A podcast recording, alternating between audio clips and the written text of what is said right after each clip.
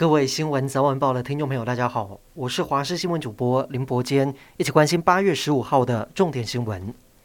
美国联邦参众议员访团来台，不到二十四个小时快闪，行程满档。今天先前往总统府觐见总统蔡英文，接着指定拜会立法院外交国防委员会，与我方跨党派立委举行闭门会议。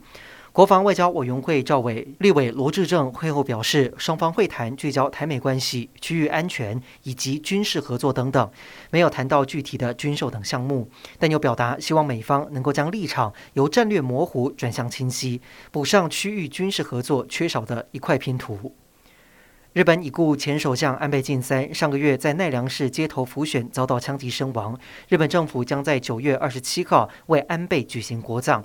美国副总统贺锦丽可能会代替总统拜登出席。今天是日本中战七十七周年，日本内阁阁员连续三年前往靖国神社参拜，中国外交部相当不满，向日方提出严正交涉。国内疫情今天新增本土一万五千五百九十六例，境外移入一百九十六例，死亡个案新增二十二例，跟上周同期差不多。指挥中心分析，疫情降到谷底，可能要开始回升，但是没有确切回升的时间。不过，让人担心的是，国内出现第一例疑似本土 BA. 点四的家庭群聚。一名北部三十多岁的男子出现症状，采检确诊是 BA. 点四，同住三位家人也确诊，正在基因定序当中。而本土 BA. 点五也单日新增三十三例，指挥官王必胜推估 BA. 点五的高峰期可能冲上单日确诊六万人。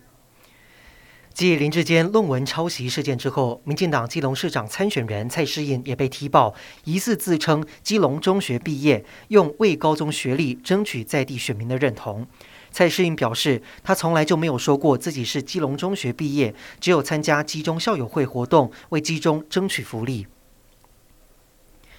桃园市长选战，民进党由郑运鹏加入选战，不过同党的前立委郑宝清却传出计划脱党参选，甚至连竞选总部主委人选都已经敲定。国民党参选人张善政表示，如果成真，他乐见其成。